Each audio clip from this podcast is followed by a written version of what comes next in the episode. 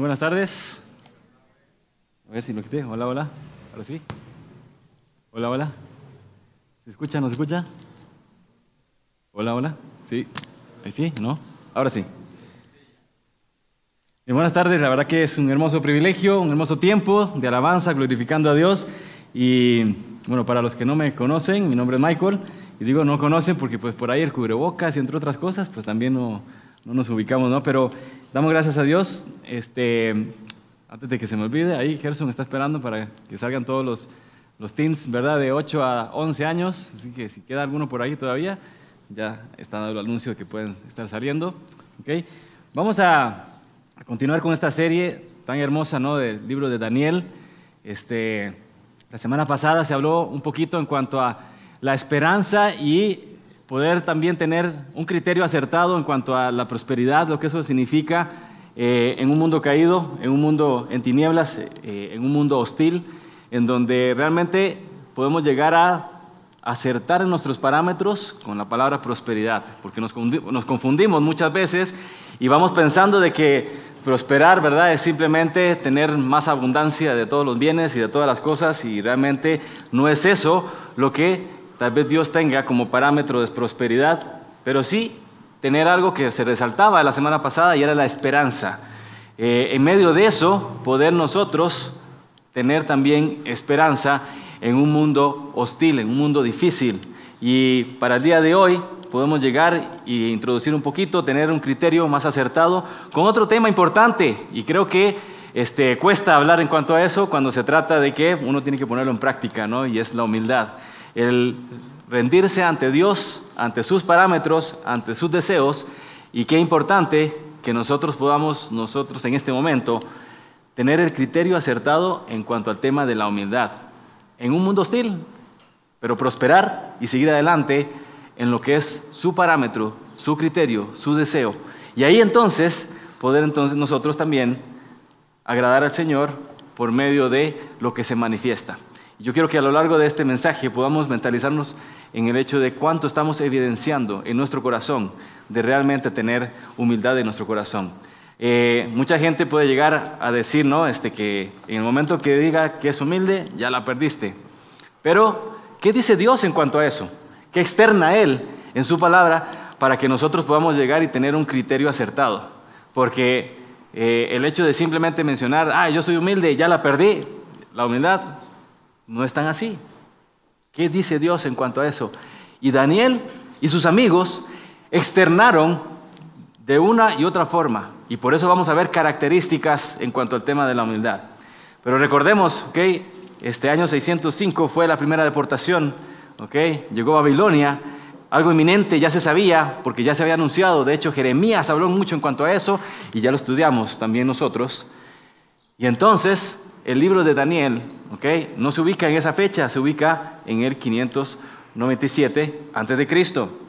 Y en ese momento, y quiero que podamos buscar ahí en el libro de Daniel capítulo 1, ¿okay? el contexto de lo que vamos a hablar para poder ubicarnos con un tema tan importante como la humildad.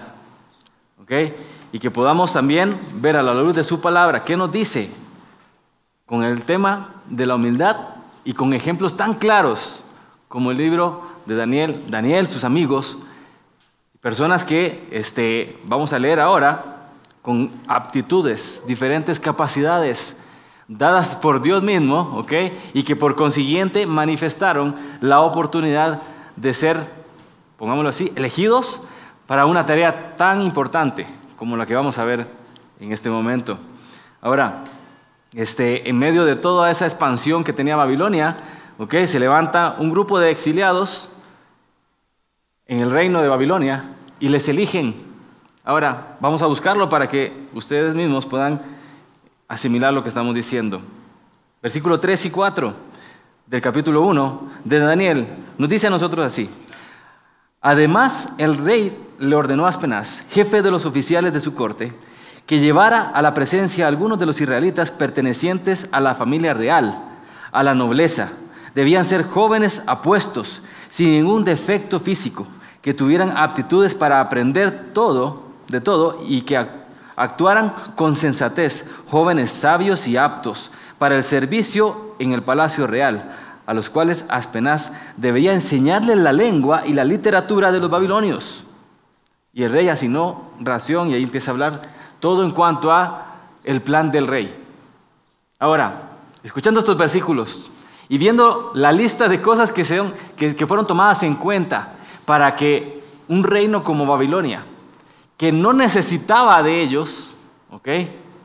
Yo estoy convencido de que les sobraba en el imperio babilonio sabios, astrólogos, magos, personas entendidas, y aún así fueron tomados un grupo selecto con estas aptitudes. Ahora, enumerémoslas un poquito. De la nobleza o realeza, de buen aspecto, dice ahí, aptos para aprender con facilidad, sensatos, llenos de sabiduría. Y más de uno puede levantar la mano y decir, presente, acá estoy. Y sabes, en medio de eso resalta lo que hay en el corazón del hombre. Un orgullo. Porque viendo esa lista, definitivamente a más de uno que pueda llegar y decir, bueno, cumplo con una de estas características de una u otra forma, y se nos sube a la cabeza. En ese mismo momento. Porque, si bien de cierto decimos que raíz de todos los males es el dinero, pero hay una raíz tan peligrosa y sutil que se llama orgullo para cualquier pecado. Y eso realmente es algo que necesitamos investigar, indagar, estudiar y profundizar en nuestra propia vida para ver si realmente no es eso lo que está en nuestro corazón. Ojo, Daniel sabía muy bien quién era. Él sabía muy bien con sus amigos qué aptitudes tenía. Por algo, sabía por qué estaba ahí. Sabía por qué era elegido en ese momento para que cumpliese una función importante dentro de la corte de los babilonios. Él sabía muy bien eso. Y en medio de eso, entonces, tenemos que llegar y transportar ese concepto para nosotros y entender de que nada de lo que sucede en nuestra vida y en torno a nosotros es porque somos aptos en sí mismo. Solamente resalta y se manifiesta algo importante en nuestra vida, la gracia de Dios. Si Él quiere que hagamos lo que hagamos, seamos lo que seamos y sigamos creciendo en el Señor, es porque le place, porque en su deseo está el tomarnos, capacitarnos y darnos la oportunidad de servirle y darle, por amor a su propio nombre, gloria a Él. ¿Sabes? La palabra gloria significa no darle más luz. Yo no puedo llegar y darle más luz a Dios, hacer más resplandecer su nombre. ¿Por qué? Porque ya la tiene, ya la posee. Pero en medio de eso, Él se digna en tomarnos y que nuestra vida sea una reputación de su propio nombre. Eso es glorificarle. Y qué hermoso concepto cuando lo asimilamos dentro de la perspectiva de la humildad. Yo creo que en esta tarde podamos llegar y ver que un corazón humilde nos hace prosperar con los pies puestos en la tierra. ¿Escuchaste bien? Repito, un corazón humilde nos hace prosperar con los pies puestos en la tierra. Eso ¿Cómo podemos nosotros llegar y registrarlo? ¿Cómo podemos entenderlo, asimilarlo? ¿Qué características se van reflejando en nuestra vida para que resalte el hecho de la humildad con los pies puestos en la tierra? Y Daniel, ahí con todas esas aptitudes, vamos a ver de que en medio del el prosperar, el andar, el tener victoria en un mundo hostil, no significa esa posesión que tengamos o todos los bienes que podemos llegar a tener sino es el hecho de un corazón humilde, puesto en esa esperanza que hablamos la semana pasada, y en medio de eso, reflejar que Dios está gobernando su vida. Ahí está la prosperidad. Ahí está el hecho de, en medio de las tinieblas, tener victoria. Y qué importante que podamos llegar y tener diferentes características. Y conforme lo vayamos viendo, es llegar y ser autocríticos y decir, Dios, ¿está eso en mí? ¿Lo tengo? ¿Lo poseo? ¿Puedo seguir creciendo en eso? Por supuesto que sí. Y entonces, ahí llegar a un punto en donde podamos decir gracias a Dios, porque todo lo que soy es porque tú quieres, porque te place, porque te dignas en tomarme para esta tarea. Y en medio de tanta incertidumbre, dificultades, problemas, pruebas, Dios sosteniéndonos con esas características ¿A qué me refiero? Quiero que veamos un poquito ya, ya vimos el contexto, capítulo 1, fueron elegidos, fueron tomados de esos aptos para poder llegar y cumplir funciones dentro de la corte y de, y de los babilonios. Y en medio de eso, Daniel y sus amigos, ¿ok? Porque es interesante esa congruencia de pensamiento en cuanto a ellos, en el tema de la humildad, podamos llegar y ver diferentes características. Ahora, cuando vemos eso, nos tiene que hacer nosotros recordar un pasaje tan conocido, capítulo 1, versículo 8. Y Daniel propuso en su corazón, y se acuerdan, ¿no? Tanto se ha hablado en cuanto a eso, por lo menos mi generación. No sé si ya las nuevas lo, han masticado ese pasaje, ¿verdad? Pero yo me acuerdo, de pequeño era clásico, ¿verdad? Y llega y resalta así, dice, y lo voy a leer en esta versión. Dice, pero Daniel se propuso no contaminarse con la comida y el vino del rey. Así que le pidió al jefe de los oficiales que no lo obligara a contaminarse. Y ahí está. Propuso en su corazón no contaminarse con la comida del rey. Pero sabes, en medio del tema de ser humilde, se resalta que comienza con algo. Una armonía, un corazón en armonía con Dios. Repito, un corazón en armonía con Dios. Me hace recordar con la radio, ¿no? Cuando llegábamos y tratábamos de sintonizar ahí, ¿verdad? La, la, emisora y teníamos que calibrarla bien para que se escuchara bien, ¿no? Es exactamente el mismo concepto con nosotros para con Dios. Armonizarnos en el corazón de Dios. Y ahí entonces poder reflejar nuestra humildad. Pensar como Dios, actuar como Dios. ¿No le recuerda algo la mente de Cristo. Pensar como Cristo, actuar como Cristo, ser como Cristo. No lo buscamos, pero en Filipenses nos dice a nosotros quién fue Cristo, que siendo Dios se humilló a sí mismo y descendió y estuvo acá en la tierra y llegó hasta la muerte y muerte de cruz. Manifestó su humildad, la reflejó, dio la reputación de vida al nombre de Dios a través de sus actos. Y eso para nosotros es un recordatorio de quién tenemos que ser acá en el mundo. En medio de tantas tinieblas, en medio de un mundo hostil, se resalta el hecho de poder tener esa humildad sintonizándonos en armonía, un corazón en armonía con Dios. Y qué lindo es cuando realmente ahí las cosas empiezan a funcionar. Y sabemos de que Él es el que respalda. No fue fácil para Daniel llegar y ponerse firme y decir, propongo no contaminarme con esa comida. ¿Y qué tiene que llegar y suceder para que nosotros podamos tener esa misma armonía con Dios? Es conocerle a Él. ¿Cuánto tiempo pasamos con Dios? ¿Cuánto tiempo pasamos a la luz de su, palabra? Y viendo de que realmente Él quiere de que nosotros vayamos depurando todo aquello que está mal. Que podamos también ser agentes catalíticos en una sociedad corrupta. Y entonces ahí podemos tener victoria, porque sabemos de que Él es el que nos da la victoria, de que Él es el que nos hace prosperar, de que Él es el que nos hace a nosotros tener éxito en cualquier circunstancia, y no es por nuestra propia capacidad, intelecto o lo que podamos llegar a ser. No se trata de jugar de cristianitos acá y decir, ¿cuánto tienes en Cristo? Tantos años. Ok, entonces ya me imagino que aprendiste cómo llegar y tener victoria sobre el pecado. No se trata de eso. Se trata de cómo podemos llegar hoy en día. Renunciar a nuestro yo para que viva Cristo y de esa forma, así como Daniel propuso en su corazón, sin duda alguna, él sabía de que Dios iba a darle la victoria. Pero tuvo que llegar y conocer qué es lo que le gusta a Dios y qué no. Y de esa forma externar una contra, por decirlo de esa forma, de llegar y decir, no, yo esto no.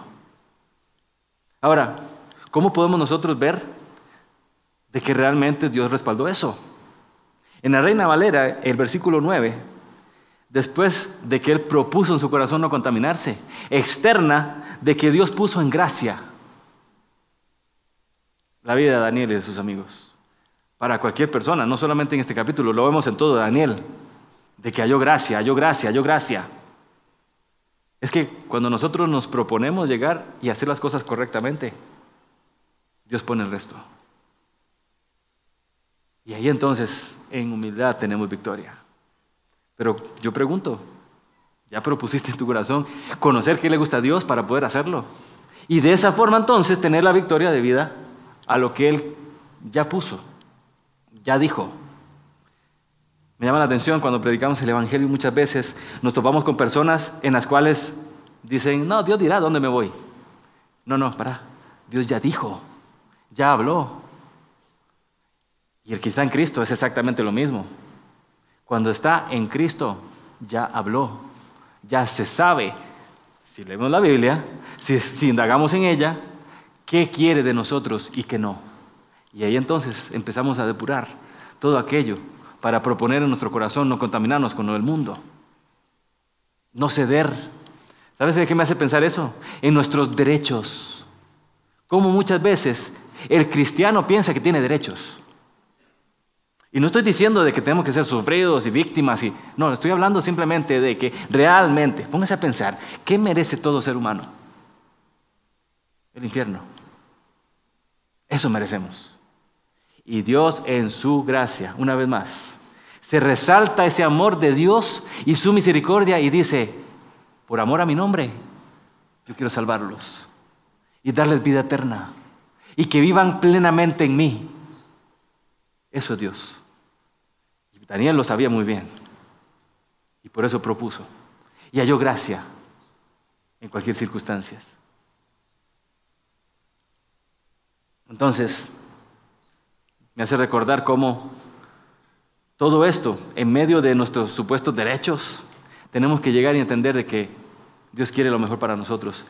Y lo primero, como comienza la cosa acá, es proponiendo, diciendo no, no cedo.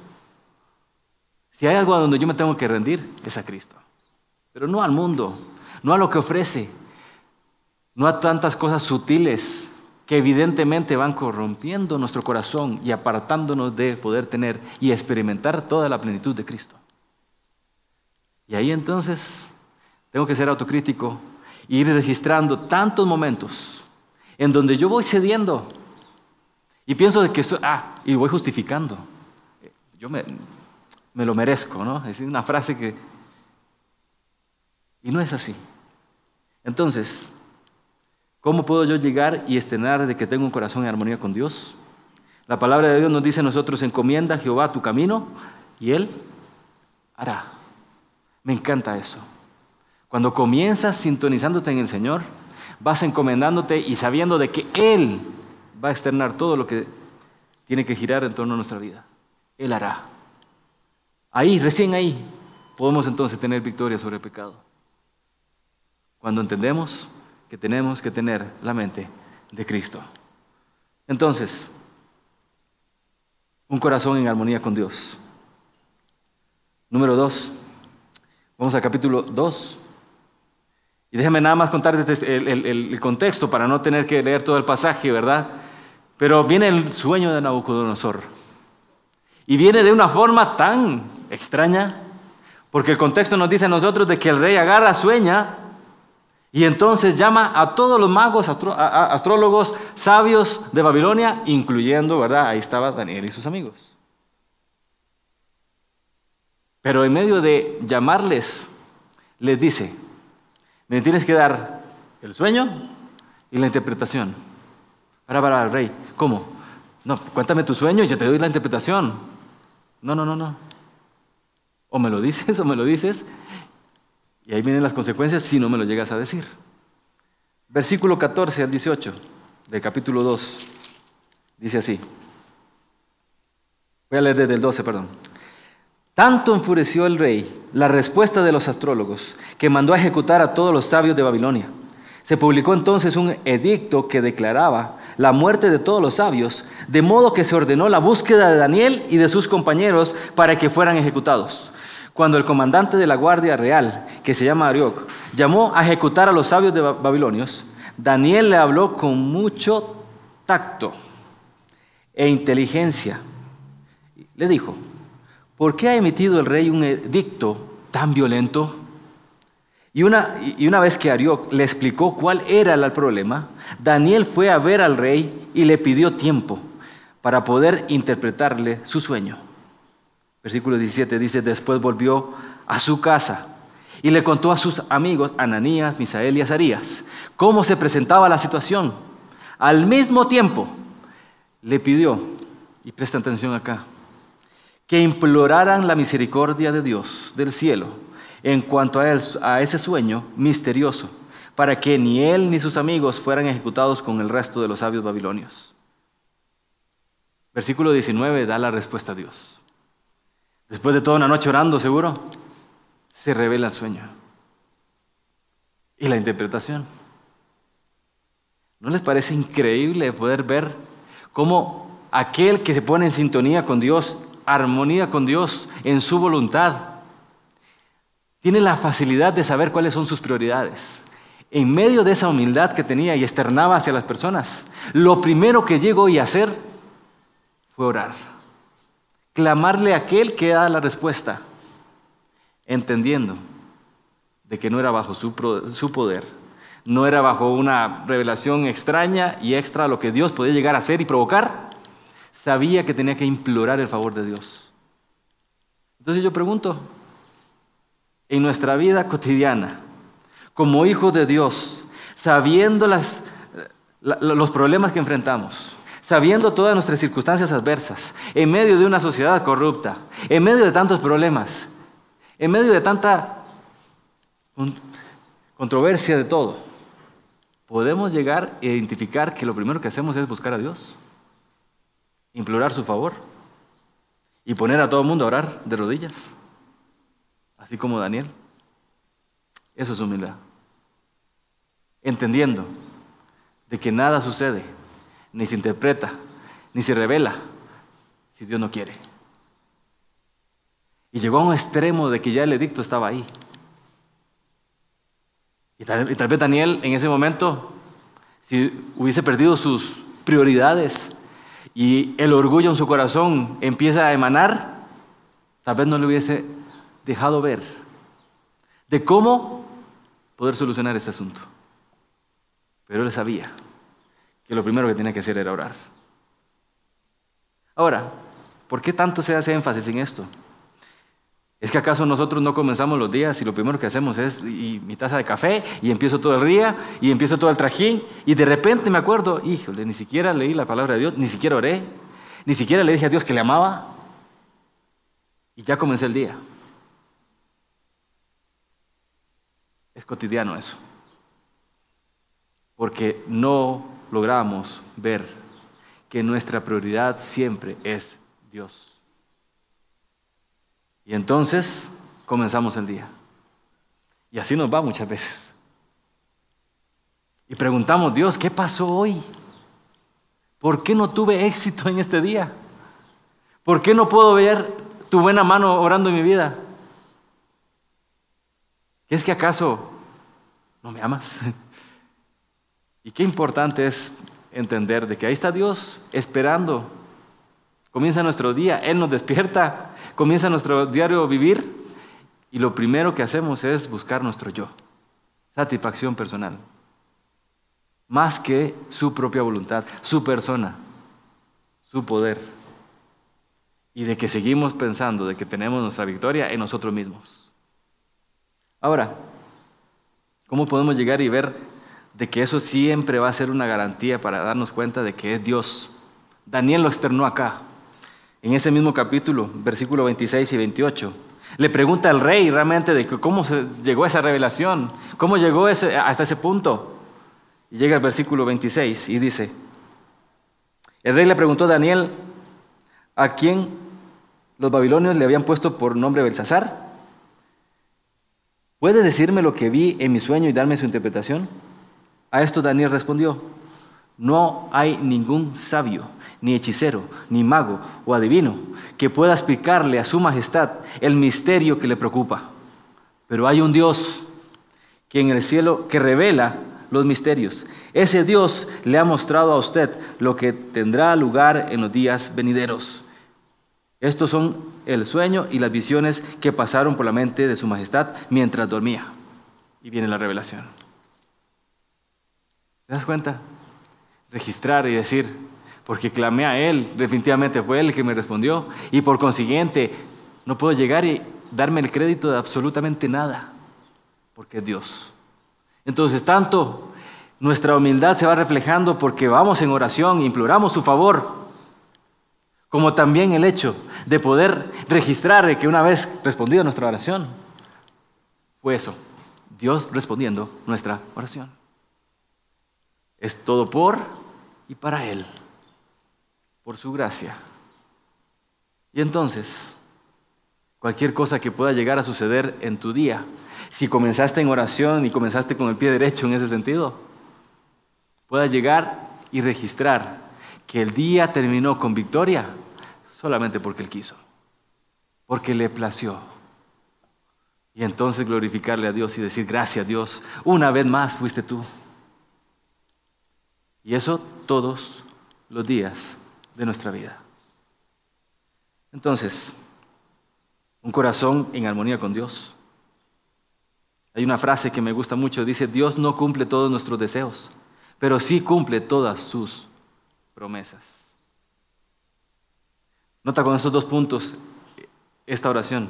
Dios no cumple todos nuestros deseos, pero sí cumple todas sus promesas. Entonces, ¿te pones en sintonía con Dios? Vas a poder llegar y entender de que no son tus deseos, no es nuestros derechos. Empiezas en un corazón dependiente en oración a Dios y entonces podemos saber de que sus promesas se cumplen, no todos nuestros deseos. Y qué hermoso es poder llegar, ir viendo todas las victorias en Cristo, todos esos momentos de aciertos y saber que es, es Él. Es por y para Él.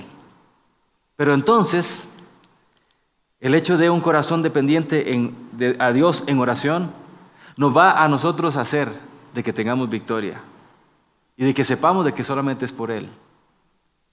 Hay tantas cosas que suceden en nuestra vida que muchas veces perdiendo nuestra perspectiva, hacemos bajo nuestro yo y como resultado pensamos que fue por nuestro yo también. ¿Qué cuidado debemos de tener en cuanto a eso? Entonces, todos esos créditos, acá no se trata de minimizar nuestros logros, ni mucho menos de no disfrutar del gozo de ellos. Se trata de identificar que en medio de esos logros es Dios el que lo hace y por consiguiente darle gloria de vida a su nombre. En medio de esa búsqueda, ir registrando esas características de humildad, porque sabemos que esa esperanza que se habló la semana pasada nos va a nosotros tener nuestros pies puestos sobre la tierra y por consiguiente tener la humildad dada por Dios también, porque todo aquello que viene de Dios va a ser bueno nos permita entonces reflejar su luz. Brillar, cantábamos ahora. Que resplandezca. Y qué hermoso es poder entonces tener eso como un estandarte de nuestra vida cotidiana, con todos los problemas, con todas las circunstancias, independientemente de una vida de la otra, saber que tenemos el mismo Dios y que por consiguiente resplandecemos de la misma forma, porque es Cristo quien brilla en nosotros humildad. Pero pregunto, ¿cuánto tiempo pasamos en oración?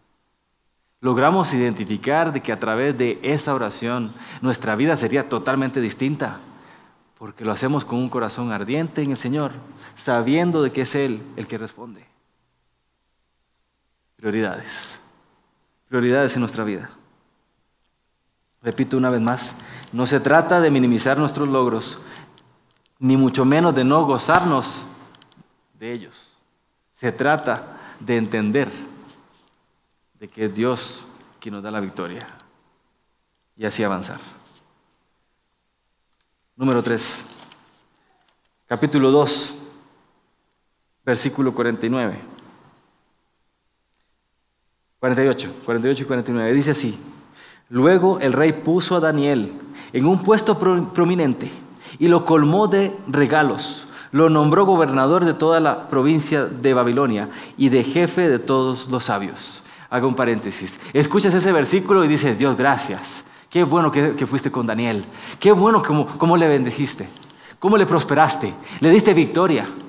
Le diste la revelación, el sueño y todo lo que tenía que necesitar para poder ahora ver cómo respondió Dios a la vida de Daniel. Pero sabes una cosa, en medio de eso Daniel toma la bendición y no es de que, ah, gracias Dios, me, me diste bendición y lo tomo para mí. Y hasta ahí llega la cosa. Llega el versículo 49 y me encanta eso. Además, a solicitud de Daniel, el rey nombró a Sadrach, Mesach y Abednego, administradores de la provincia de Babilonia. Daniel, por su parte, permaneció en la corte real. Si lo lees así de paso, simplemente dice, ah, gracias a Dios. Pero no te das cuenta de cómo le prosperó a Daniel. Y lo primero que hizo con esa prosperidad Daniel fue llegar y abrir las manos y decir, esto es bendición para todos. ¿Sabes a qué apelo acá? A que podamos como iglesia crecer y darnos cuenta de que en medio de las bendiciones personales que Dios va dando, podemos abrir las manos y decir, es para todos. Eso es iglesia. Y esa es la oportunidad de crecer como cuerpo encontramos bendición del Señor, abrimos nuestras manos y vemos de que podemos llegar a ser partícipes a otros. Porque así como Daniel, hay muchas veces que compartimos nuestros pedidos de oración, compartimos nuestras luchas y queremos entonces ver la respuesta. Pero cuando llega esa respuesta, ¿qué hacemos con ella? Porque hubo personas atrás orando con nosotros, orando por nosotros intercediendo y clamando para que se diera el favor de Dios a nuestra vida. Así como Daniel los puso a orar, intercedan, imploren, clamen a Dios para que no nos pase lo que le va a pasar a todos los otros. Y en medio de eso, poder entonces abrir la mano y decir, Dios, gracias. Diste respuesta, abro mi mano para la bendición a todos. Me hace recordar algo hacer el bien y mayormente a los de la familia de la fe. Repito, hacer el bien y mayormente a los de la familia de la fe. ¿Sabes de qué punto? Es un corazón servicial sin distinción. Podemos nosotros, como iglesia, ver al prójimo. ¿Sabes qué significa prójimo? Al de al lado, al más cercano y en medio de eso hablamos de la iglesia, el cuerpo, que se va nutriendo, dice Efesios, mutuamente, entretejiéndose, y que se va fortaleciendo uno al otro. Y como iglesia podemos seguir creciendo, abrir la mano y decir, esto es bendición para todos. Póngase cualquier circunstancia, no estoy hablando solamente de algo económico, estoy diciendo simplemente de abrir la mano y ver la bendición de Dios parejo, para bendecir unos a otros en cualquier circunstancia, en cualquier momento, de cualquier forma. Para eso hay que tener iniciativa y, saber de que Dios quiere que nos podamos bendecir unos a otros. Entonces, la actitud humilde de Daniel no fue simplemente llegar, tomar la bendición y quedarse con ella. Es que dijo, esto se necesita compartir. Hey rey, ¿te acuerdas de Sará, Mesach y. ¿Será posible que podamos llegar y... Ah, sí, por supuesto. Y vimos la bendición ahí. Fueron colocados. Si ya tenían algo prominente, sin duda alguna quedaron en mucho más ahora. Bendición del Señor. Porque todo es por y para Él. Porque es su gracia, porque Él quiere, porque Él le place. Y así entonces nosotros poder llegar y aprender de estos principios, de estas características dadas acá, para que podamos llegar y rendirnos en humildad al Señor. Entonces, hablamos de un corazón servicial sin distinción, de un corazón dependiente de Dios en oración. Hablamos de un corazón en armonía con Dios. Pero sabes, uno más. Capítulo 9. capítulo 9, 10, 11 y 12, son densos en profecía. ¿Ok?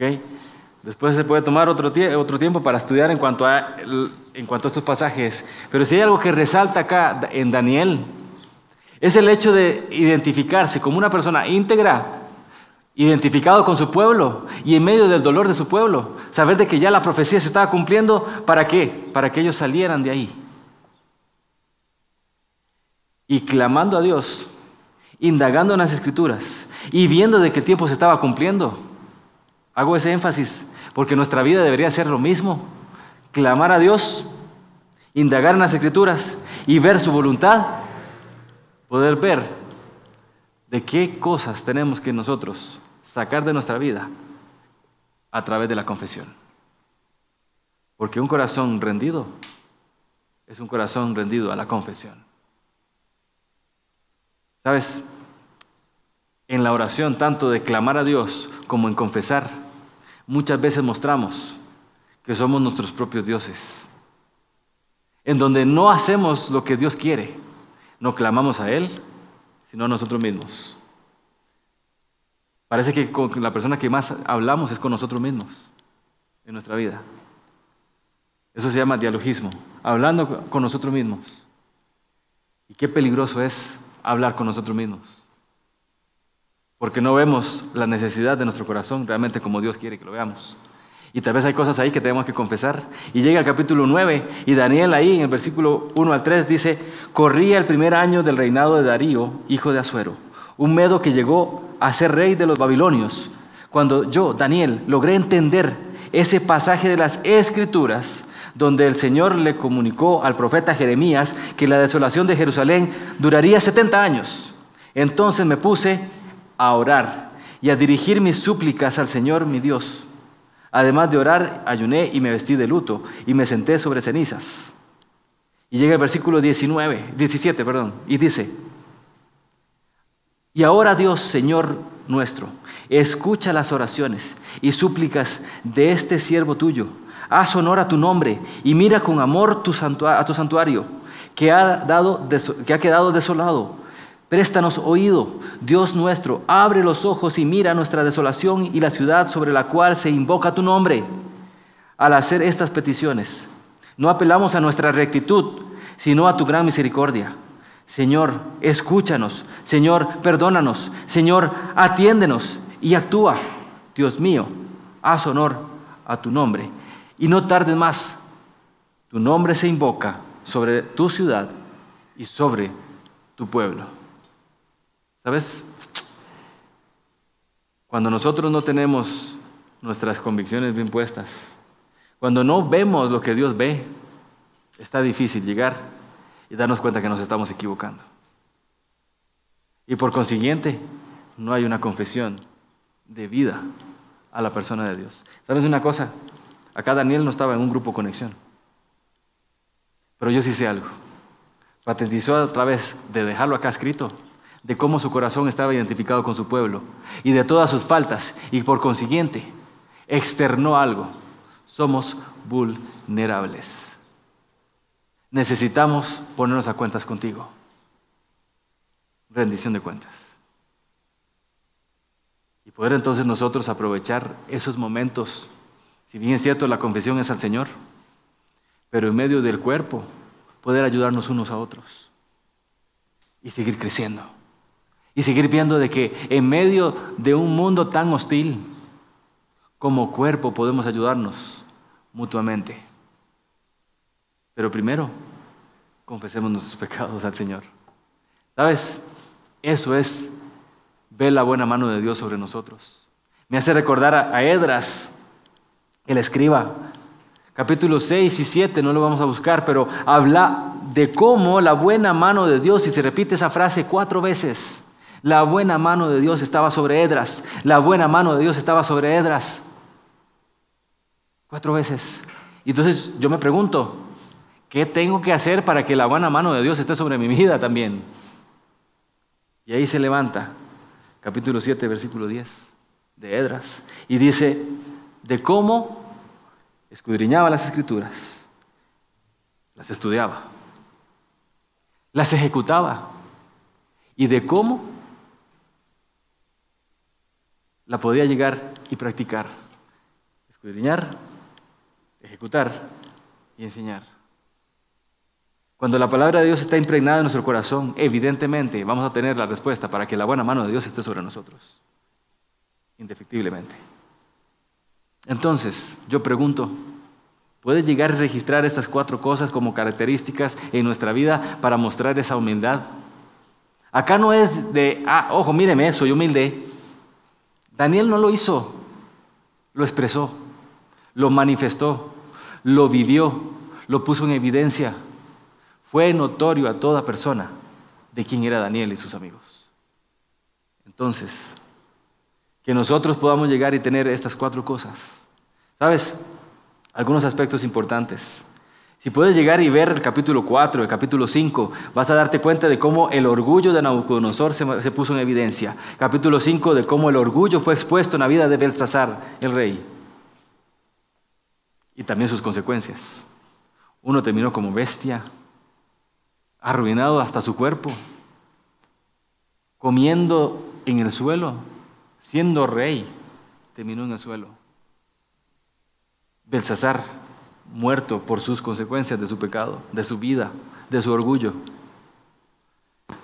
se antepone o se contrapone con todo lo que Daniel y sus amigos fueron mostrando una y otra y otra. Y digo otra vez. ¿Sabes por qué? Porque no nos cansemos de ser el bien, porque a su tiempo segaremos y no desmayamos. ¿Sabes de qué apela eso?